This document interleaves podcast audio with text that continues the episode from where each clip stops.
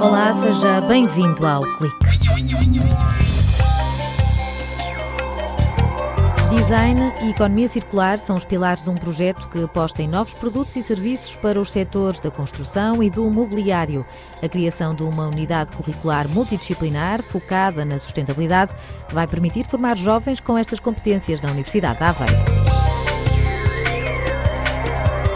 Esta semana vamos ainda conhecer novas abordagens na engenharia de tecidos. Uma equipa de investigadores do Departamento de Química está a criar cápsulas para tratar defeitos ósseos de forma minimamente invasiva. Os investigadores estão também a desenvolver hidrogéis que permitam testar novos fármacos para o tratamento do osteosarcoma. A lei de Lavoisier resume o espírito do projeto CATCHE. Na natureza, nada se perde, nada se cria, tudo se transforma.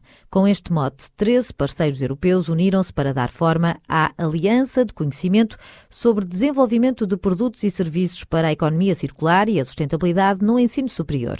Trocando por miúdos, na prática significa menos desperdício e tolerância zero no que toca a resíduos, como explica Teresa Franqueira. 80% do impacto que os produtos têm no ambiente são decididos na fase de design, de criação.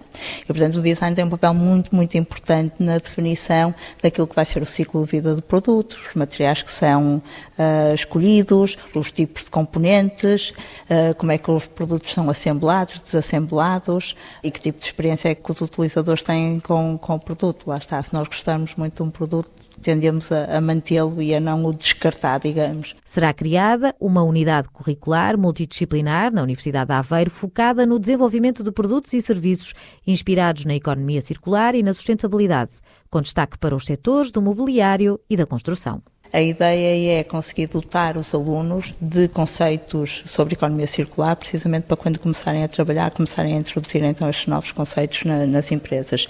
Portanto, eu posso renovar e reutilizar esta matéria que foi reciclada para a produção novamente de produtos e, portanto, eh, acabo por alimentar este, este circuito sem nunca estar a criar eh, lixo. O objetivo é mudar a agulha, substituir o modelo linear que esgota os recursos naturais e destrói ecossistemas e dar prioridade a um modelo circular, onde o valor dos produtos, materiais e recursos é mantido na economia pelo máximo tempo possível.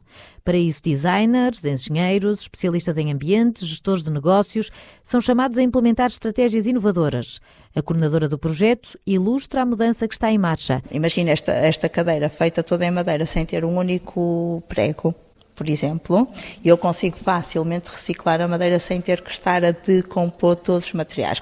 Portanto, no momento em que eu o desenho, eu posso tomar opções de utilizar um só material ou um menor número de materiais e componentes para no fim conseguir reciclá-lo facilmente, porque no momento em que eu o vou decompor, desassemblar, eu vou ter que separar todos os componentes. A utilização de recursos em cascata, a refabricação, reutilização, biodegradação e reciclagem são conceitos cada vez mais em voga. O lixo que se gera nas demolições e nas reconstruções é enorme e, portanto, há materiais, desde revestimentos, toda a louça sanitária, as torneiras, etc., desde os rodapés até aos interruptores, todas essas componentes quando se está nestes processos de reconstrução, demolição, é muito importante pensar que tipo de materiais é que estamos a usar, precisamente para eles depois serem reaproveitados e reintroduzidos. O projeto conta com parceiros de quatro países europeus: Portugal, Espanha, Áustria e Dinamarca.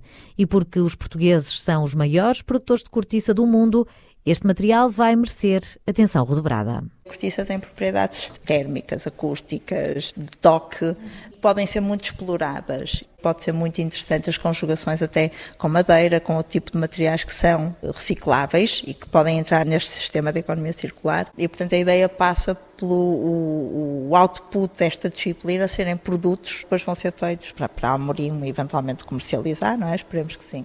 O projeto termina em dezembro do próximo ano e conta com uma equipa de investigadores dos Departamentos de Comunicação e Arte, Engenharia Civil, Química, Ambiente e Ordenamento, Economia, Gestão, Engenharia Industrial e Turismo. O fígado é o único órgão do corpo humano capaz de reconstituir até 75% dos seus tecidos. Ou seja, se for necessário retirar um pedaço, ele consegue voltar a crescer. Mas no caso do osso, essa capacidade de regenerar é muito limitada. Em 15% das fraturas e quando há remoção de tumores ósseos, os defeitos são demasiado grandes.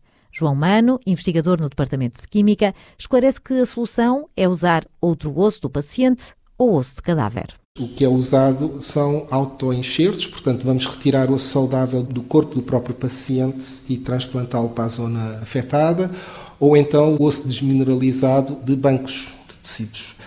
Mas, obviamente, há sempre problemas associados a essas tecnologias. Por exemplo, em relação à parte de retirar o osso do próprio paciente, estamos a resolver um problema, mas estamos a criar outro problema porque estamos a tirar tecido são de um determinado local. Do ponto de vista de dadores, temos sempre a parte da compatibilidade, temos a, a possibilidade também de haver transmissão de doenças e também não há normalmente dadores suficientes. Os cientistas estão empenhados em encontrar a fórmula certa para criar um material semelhante ao osso. O investigador do CISECO sublinha que se trata de um tecido muito complexo.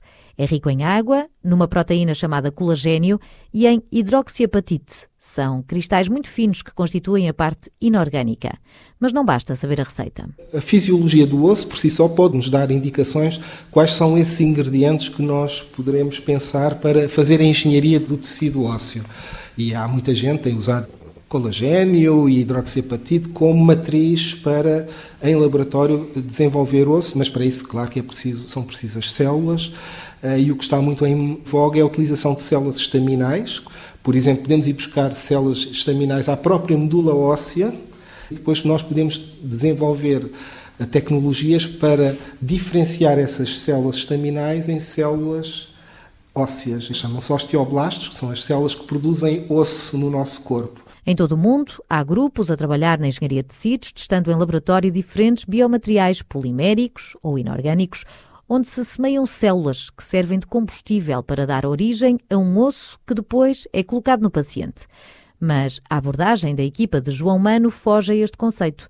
No projeto Atlas, financiado pelo Conselho Europeu de Investigação através de uma bolsa avançada, os investigadores da Universidade de Aveiro querem desenvolver pequenas biofábricas de tecido humano que possam ser implementadas pelo cirurgião na zona do defeito. Portanto, em vez de fazer a engenharia de um pedaço já completo e implantar no paciente, em que isso pressupõe que haja uma cirurgia, pode ser complicada. No nosso caso, queremos desenvolver pequenas peças Cada uma dessas peças poderá originar de uma forma autónoma um pequeno pedaço de tecido, neste caso tecido ósseo, e que pode ser incorporado, por exemplo, por métodos minimamente invasivos dentro de um defeito do paciente. Portanto, vamos implantar pequenos tecidos que se vão ligar entre eles.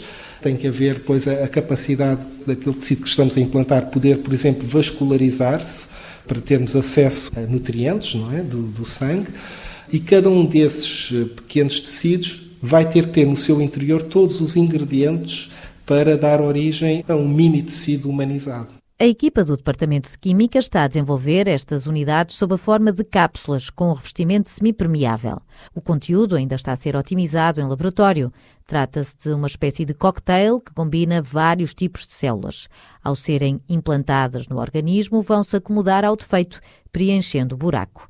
Outra vantagem é que medem cerca de meio milímetro, permitindo que possam ser injetadas no paciente. É suficientemente pequeno, por exemplo, para passar em agulhas de seringa, mas também são suficientemente grandes para termos um tamanho crítico onde possa haver essa comunicação entre as células e as células com os materiais. Portanto, se só tivéssemos meia dúzia de células, não teríamos assim um ambiente que fosse representativo do tecido ósseo. Portanto, nos momentos iniciais da introdução dessas cápsulas dentro do defeito e na, também na fase de maturação, nós não queremos que essas cápsulas se destruam.